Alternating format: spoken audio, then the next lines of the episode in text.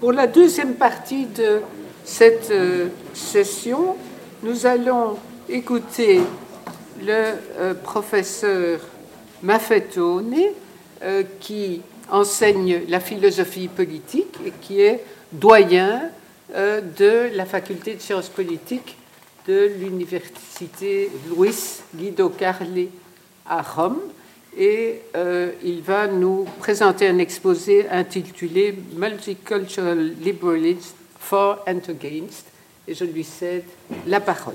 Good morning. Before I start, let me say I want to thank you very much, the Académie Royale de Belgique, for the opportunity to come here and to participate in this very important conference.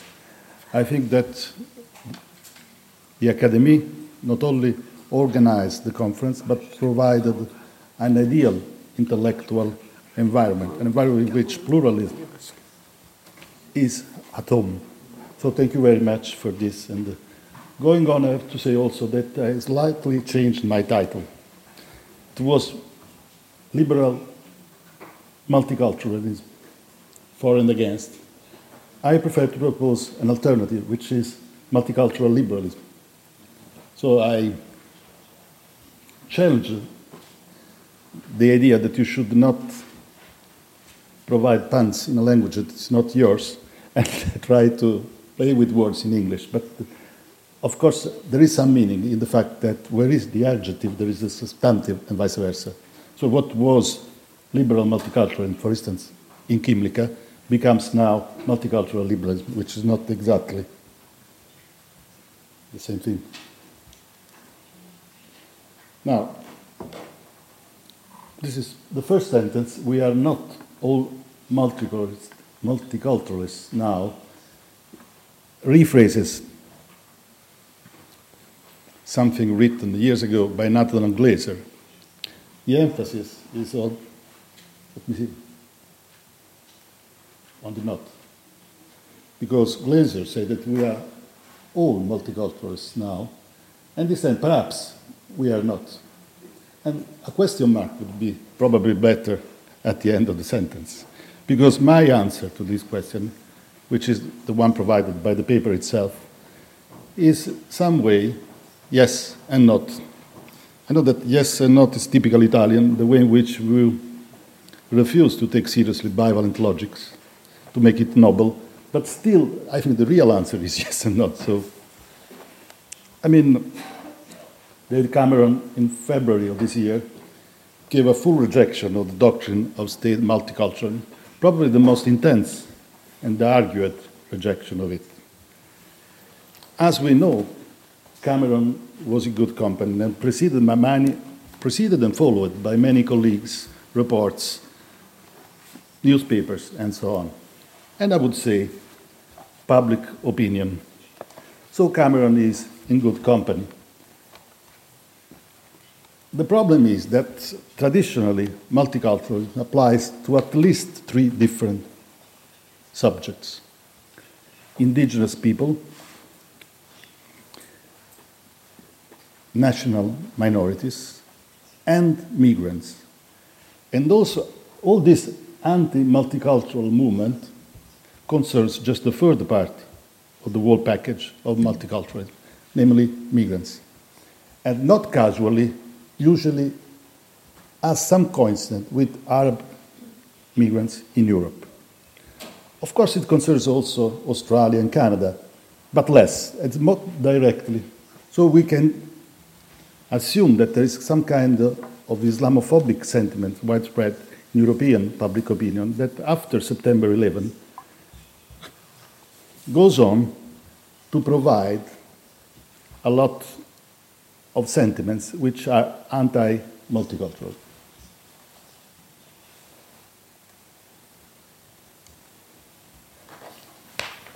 So, any backlash? The first thing is political or political, for purpose that the same word is written with this year and this year. The second political, the one with the little p, means that knowing that there is some kind of populist wave and there are floating votes in Europe, many politicians, of course, approach multiculturalism with the idea that it's convenient, just a matter of expediency, it's efficient, it pays in the short run. But perhaps it's not just that. That's why political with the big P is perhaps the real thing. Because there is some problem not only with the practice of multiculturalism, but also with the theory of multiculturalism. And of course, we know because we are speaking about that exactly in this conference.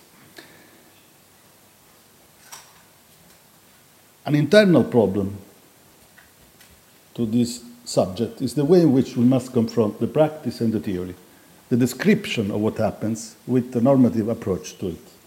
This is an intrinsic complex question because, of course, to rephrase a rather famous colleague, facts with our theory are blind, but theory without facts is empty. So here it's very complex how to put the empirical basis of the normative approach to multiculturalism. In some way, what we are sure of is that Kymlicka and Berry both were wrong. Kymlicka proudly said, proudly because he is one of the main characters in the game, said that pluralism won its battle. That was said roughly 10 years ago. Now, probably he would rephrase this in a more prudent way. And Barry, in his furious essay, defined, called Culture and Equality, was so afraid that multiculturalism had won to more or less attack it in a blind way. They, perhaps they were both wrong. He did not win. The problem is always there. And the problem is the classical one. Can liberalism accommodate cultural difference and in what sense?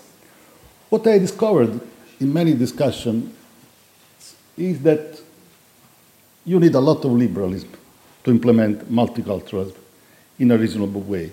I mean, what is really difficult is to use the same categories in other contexts. That's why it's so important.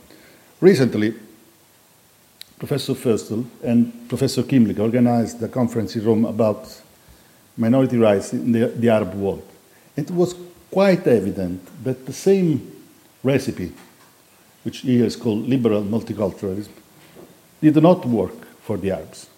So when you take a society in which liberalism is not strong enough, liberalism, multiculturalism does not work. From this comes the idea that you need before liberalism, and then you can apply multiculturalism. This is the idea. But let's go to the sketch of the paper. At the beginning, I will present in reciprocal confrontation liberalism and multiculturalism. Then I will uh, try to show how the reconciliation between them worked, and this is the work of Taylor Kymlicka, basically. Then I mention the most important objections and uh, the response to them. Then I will show that there are some perplexities if we take seriously these responses, and I will propose a conclusion which goes in the direction of more liberalism, so to say. It's of course very difficult to sketch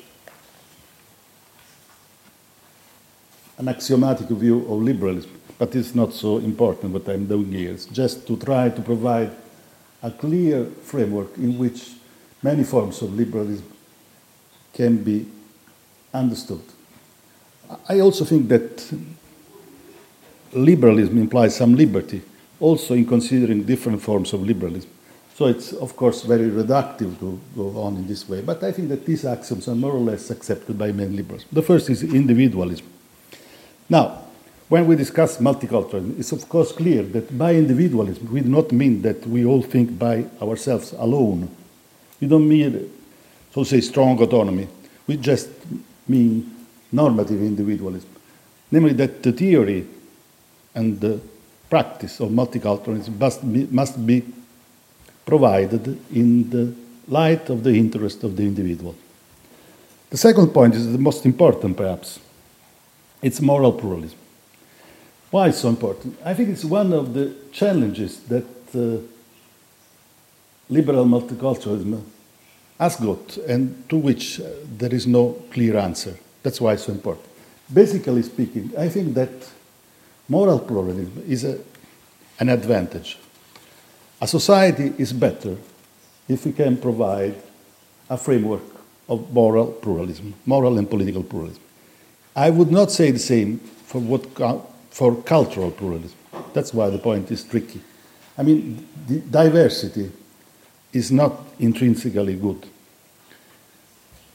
We can say there, is, there are not so many Nazi people in Belgium. And I think, I mean, so in some way there is less difference that it could be. But moral and political diversity is different from biological diversity. It's not an intrinsic good. So, I mean, cultural pluralism must be filtered through moral and political pluralism. And this, I think, is a very relevant uh, problem within the topic. The third is the, what is the basic structure? For traditional liberals, the basic structure is normally the state. When we speak of minorities, of course, there is a shift between the basic structure taken as state, in the, the basic structure being the set that includes the major institutions we are concerned with when we provide our theory and we try to institutionalize it. And sub basic structure, uh, like the minorities are. And the more you go in favor of sub minority basic structure, the less you can keep your theory and practice within the limit of this basic structure, which is a traditional one. The fourth, of course, is liberty. And the fifth, perhaps superfluous to say, is neutrality. And of course, again, neutrality is the other point which I think is particularly tricky, because to protect minorities, we are supposed to be not neutral. And the more you go in direction of local cultures and minority, the less you are neutral. This is another impossible task to try to axiomatize a little bit what I mean by multicultural. I spoke of multicultural liberalism, and so it's important to see how the two terms compare reciprocally on the five points. Of course, the first is the self evident point in some way. We are speaking of group rights, not of individual rights. So the point is how we can put them together, how group rights are conceivable in terms of normative individualism, namely in the light of the best interests of the individual. This is roughly what Kymlicka successfully attempted to do in his major works. Second point is the difference I stressed before, the one between cultural pluralism and moral pluralism, with again the idea that diversity is not an intrinsic value. So we must, uh, in some way, compare different diversity to say which one is the one that we are intentional to protect and why. The third point is, again, basic structure, which in this case cannot be the nation state because we are speaking of minorities, so it's different. And the fourth is liberty. Here, liberty is usually liberty of cultural membership, whereas in the standard model it's so say independent from cultural membership. And neutrality, which is of course challenged. But let's see how the major attempts to reconciliation by people like Taylor, Kymlicka, and others work. And I emphasize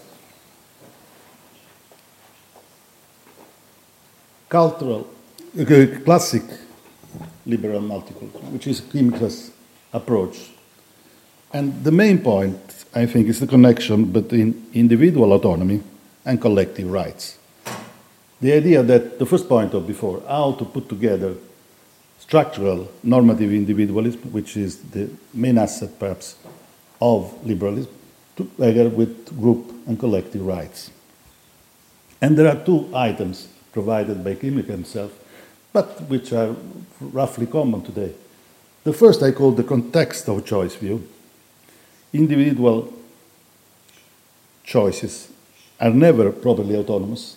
They grow up from collective entities, or better, from participation in collective entities. And it was said before that uh, when uh, La Défaite de la Pensée by Finkielkraut was quoted, how important is the fact that social science, in some way, demonstrate this kind of asset. Namely, that you cannot think alone. You need a community, a context. And in some way, the second, the B point, is a specification of the A point. The context of choice within you are supposed to grow up, live, and think is shaped predominantly by the culture in which you are considered a member. And of course, the conclusion is that of, very often, unfortunately, minority groups are deprived of this choice.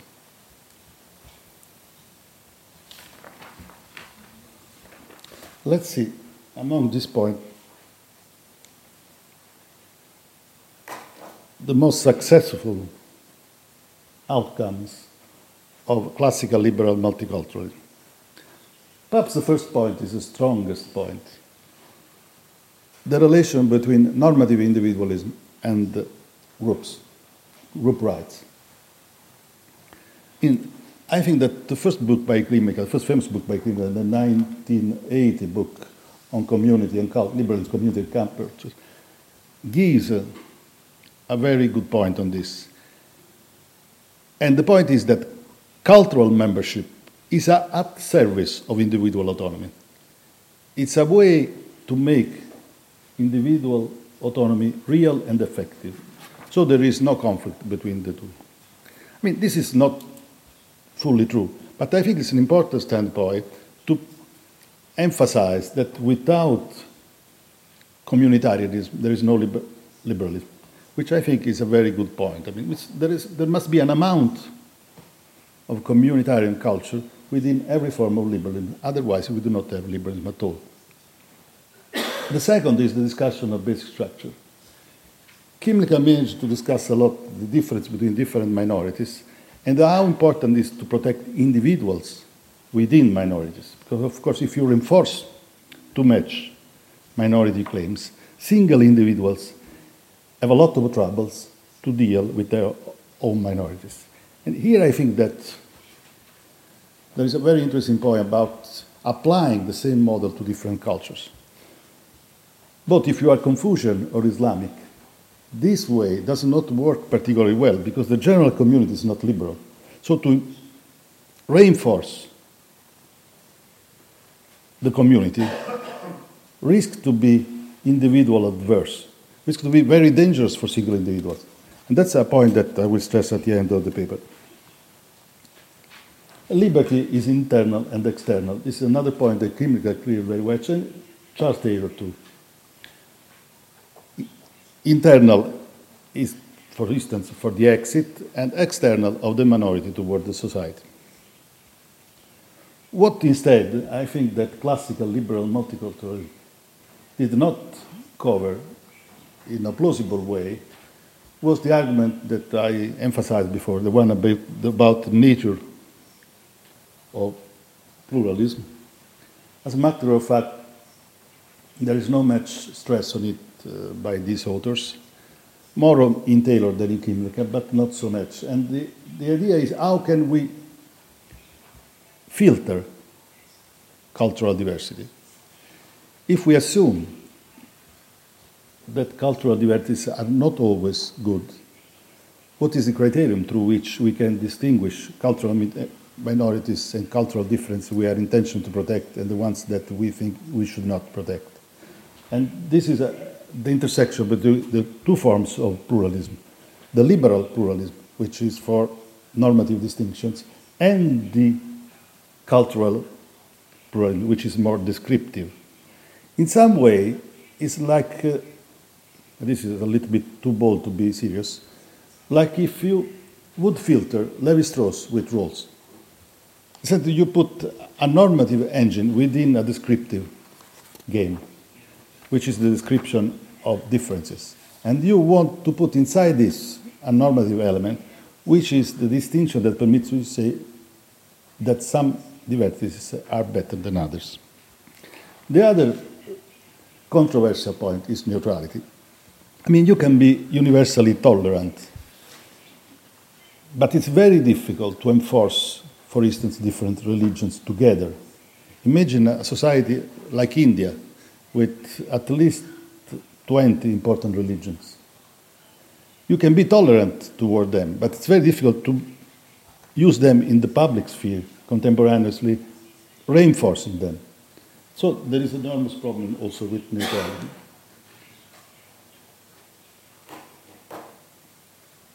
Now, these are different attacks to classical liberal multiculturalism that I classified, of course, in a very idiosyncratic way in four different currents. The first is what I call reactionary liberalism. And in mind the, the already mentioned Brian Barry and the, the Italian Giovanni Sartori. They both think that in some way, to be multicultural implies to be not liberal. Because the basic values that are in the core of liberalism contrast basically with the most important values that are part of multiculturalism. The second critique comes from uh, Jacob Levy and this multiculturalism of fear. Is the idea that you should not base multiculturalism on rights, but about on danger, but rather on dangers. So it's kind of negative consequentialism at the basis of this multiculturalism. It's an interesting proposal, but its logics is slightly different from the paradigm I'm discussing, so I will not continue on this. The third category is residual. I call it anti essentialist liberal democracy, AEL, but it substantially reunites different people that attack the classical liberal multiculturalism for being too essentialist and to, for being too anti nationalist. There are at least three different streams within this. One is uh, could be represented by Anne Phillips, it's the most liberal one in some way. Another one by Seyla Benhabib, which is more uh, deliberative, democratic. And the third one by people like Appiah, which criticize classical liberal multiculturalism for being essentialist. They say that identities are more fluctuant, they float, they are not isolated monolithic entities, like in, according to many classical liberal multiculturalism describes them. And fourth and last, there is post colonial thought, which is a huge constellation of different approaches ranging from Gramsci to Guha through Said, going through Said, and it's a very complex thought coming from uh, usually non Western parts of the world. For this intrinsic reason, it's very interesting. Here, I will not discuss also post colonial thought because its intrinsic logics is different from the one I'm arguing about. The idea, perhaps, is that you cannot discuss multiculturalism if you do not adopt a different logic from the traditional one we normally use when we speak about this subject. In other words, it's more profound, more basic. There is a kind of postmodern anti centered logic argument within this. I think it's very risky and one must be very careful to use the. In some way, the claim that uh, multiculturalism must be discussed also by non Western people is, of course, right. The philosophical argument underneath this claim, namely the fact that the, the logic through which we discuss this thing is not opportune because it comes from the West. I think it's quite wrong because it looks like uh, to be very short on a topic that it deserves, uh, of course, a very more sophisticated treatment. But the logic behind, behind this, it's like uh, the Soviet biology logics. I mean, there should be another logic, but we are not conscious about what consists this other logic. That's why I think it's. Now, these are, are collections of the major responses by what I call the reconciliators, among which, uh, again, Kymlicka and Taylor. First, they say, when I, I stressed the difference between moral and political pluralism on one side and cultural pluralism on the other side, I said, but look, not all cultural particularities must be celebrated. The problem is, but what is the theoretical criterion through which you distinguish what minorities should be celebrated? And point two, in some way, gives this criterion. Say, but look, what we are doing is not so bizarre. After all, we are taking all the consequences of a much larger and relevant human rights revolutions. We just apply human rights to culture, and we don't do anything extraordinary. And the third point specifies again the question put by the first point. What we are trying to do is to enlarge democratic citizenship I used to hear the word used by Kymlicka, citizenization, which is a horrible word, but I mean, it makes sense. Said that it's progressive toward giving true citizenship to everyone. Here, the point is can we seriously think that we must be multicultural before having liberal democratic citizenship, or should we be multicultural just afterwards? So I think it seems a very trivial question, instead, it's a very profound one. The fourth point is that when, uh, for instance, uh, people like Phillips and Appiah say that multicultural thinkers are essentialists, Kymlicka answers that he's trying to provide a theory which is transformative of identity. So it's not essentialist because after that, it would, will be different. That's more a promise than a statement in some way, but it seems interesting to say that there is a denial of essentialism by Kymlicka himself. The fifth point says that, look, we are not just symbolic. This, in some way, is against Brian Barry and this reactionary liberalism. So Brian Barry says that the real thing, what counts, is the class structure or the economic difference, and not the cultural difference. And Kymlicka says that there is what classical, liberal, multicultural does is not only symbolic, because there is some kind of identification between poverty and ghettization of culture. That I think is an interesting point. The sixth point is a reformulation of the point two. Namely, one could say that classical liberal multiculturalism recognize, just recognize basic liberal democratic rights. To say expands the offer of liberal democracy without changing it. The second point is what that I emphasized at the beginning. If we consider the three main sources of multicultural liberal indigenous people, national minorities, and migrants, the retreat concerns just the third one. So it's a more specific problem. It's not uh, perhaps directly concerning multiculturalism. The challenge posed by minorities made by migrants to many for instance, European states, provided the basis for arguments by politicians and theoreticians against the proliferation of minorities, against the reinforcement of minorities. But still, I mean, indigenous rights, for example, have not been challenged in the same period, in the same way. So it's a problem that has a lot to do with the coincidence of migration and unemployment in Europe, and not only in Europe. Now, this problem, of course, is uh, some way specifies the ambit of the discussion. Last point, point eight, concerns the, the premises of a multicultural liberal politics, and is that there is security enough and that human rights are generally respected. This is uh, stressed by Kymlicka, and that is the last Kymlicka, so says Kymlicka of the 2007 Multicultural Odyssey, not the, cult, the Kymlicka of the 80s and the 90s. And you see that there is a clear retreat here. I mean, the initial idea was let's expand minority rights and the claims of culture. Here is let's reconcile them with the basic element of nation state, security, the basic element of the liberal democratic civilization, human rights.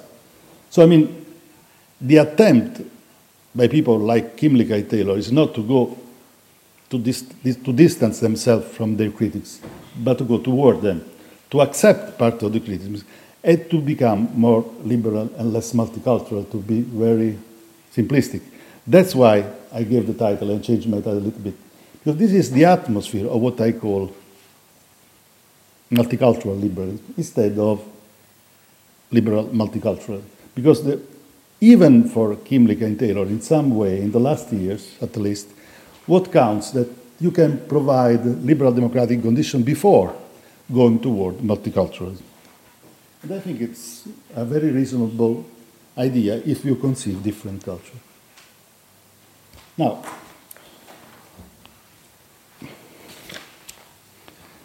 an evident problem with this kind of presentation is how much uh, reactionary liberalism, multicultural fear, anti essentialist liberalism, and post colonialist thought were successful in attacking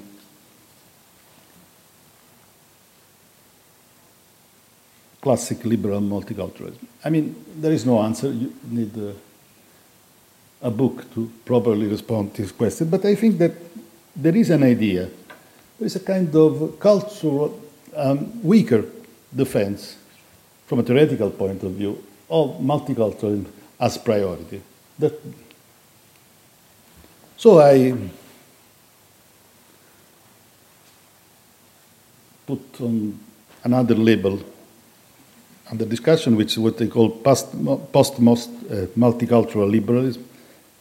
Perhaps multicultural liberalism is enough, like in the title, which is not anti multiculturalist. I mean, the solution Barry provided in his book, which is a book full of criticism and very poor of solutions to the problem of multiculturalism, is privatization I mean, multicultural problems must be faced within the individual. This is strongly coherent with liberty and equality in the classical liberal way, but of course, I think does not provide an answer to this kind of problems.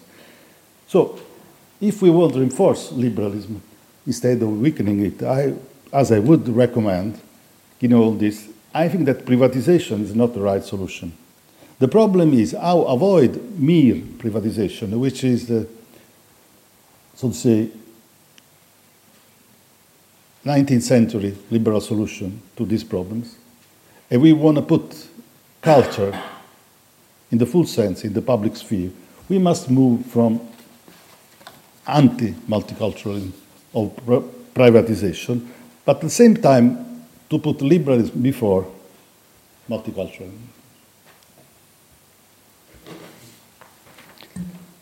What are uh, the perplexities created by the response of the reconciliators themselves? I mean, I accept the idea that classical liberal multiculturalism does not necessarily promote values that are or must be in contradiction with classical liberalism. However, there is the, the problems I mentioned before. I mean, classical liberal multiculturalism favors intra-community integration at the cost of nation-state integration. Secondly, I mean, it's true that uh, this idea of transformative identity provided by Kymlicka in some way responds to the accuse of essentialism, but still there is a, the risk of the cultural stereotype in the sense that you conceive identities just within a monolithic view of culture, whereas identities are more complex. We can say that in a modern society, we shape our identity going through different cultural values.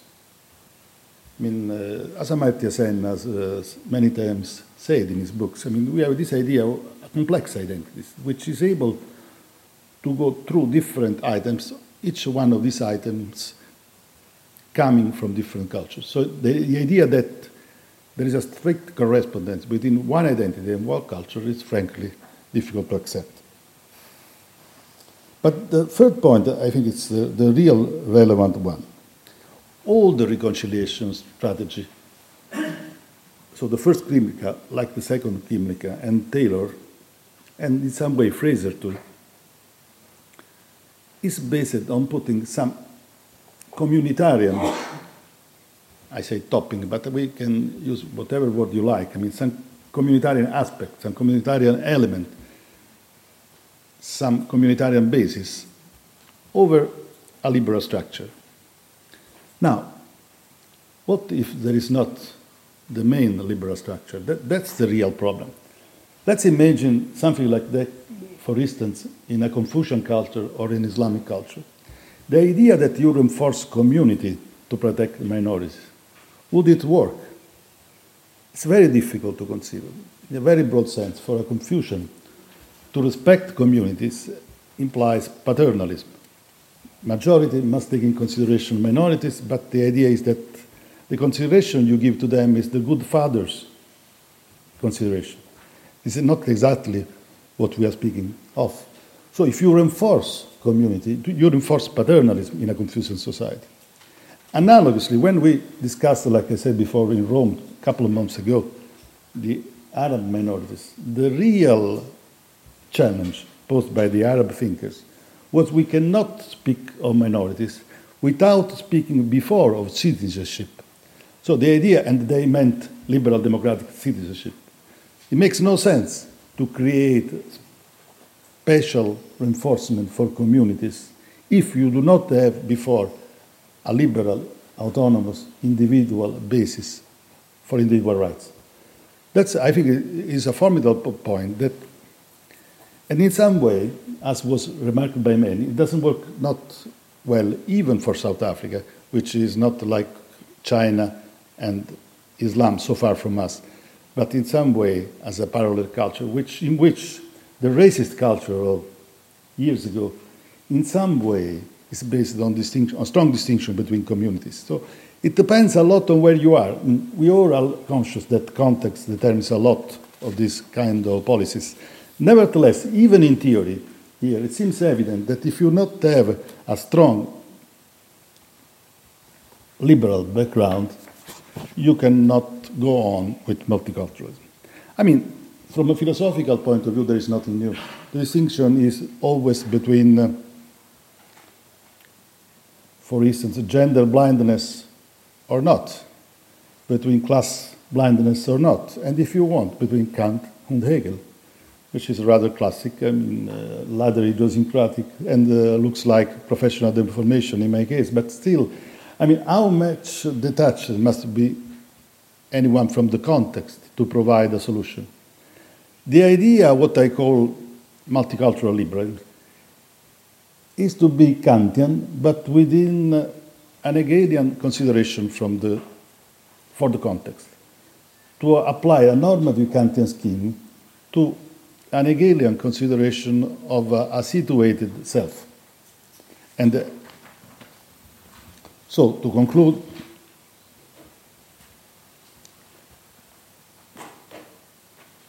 My idea is that you need to prioritize liberalism in a very elementary sense. In case of conflict, liberalism, liberal democracy, if you prefer, trumps multicultural.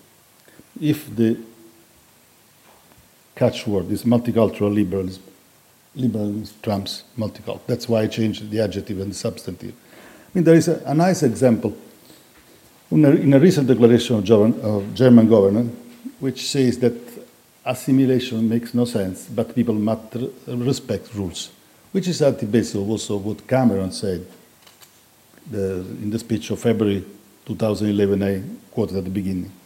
I mean, this idea is strong and permits more multiculturalism. There must be a serious basis concerning liberty, autonomy, neutrality, and so on the axiom of liberalism. Otherwise, multiculturalism becomes impossible. So, liberalism is the framework. I imagine always uh, liberalism like, uh, I mean, the main objection is, but it's not liberalism, one culture. So how can you be multicultural, assuming one culture? My answer is that you, we can imagine liberalism as a twofold element, like the framework and the picture.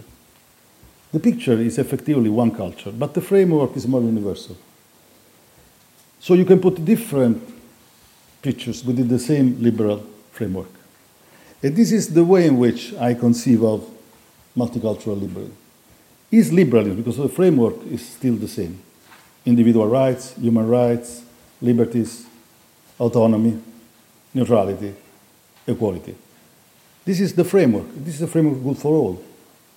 Inside the framework, you can put different communitarian cultures. You can be Confucian, Islamic. Of course, it's not easy to realize. But this is why what I call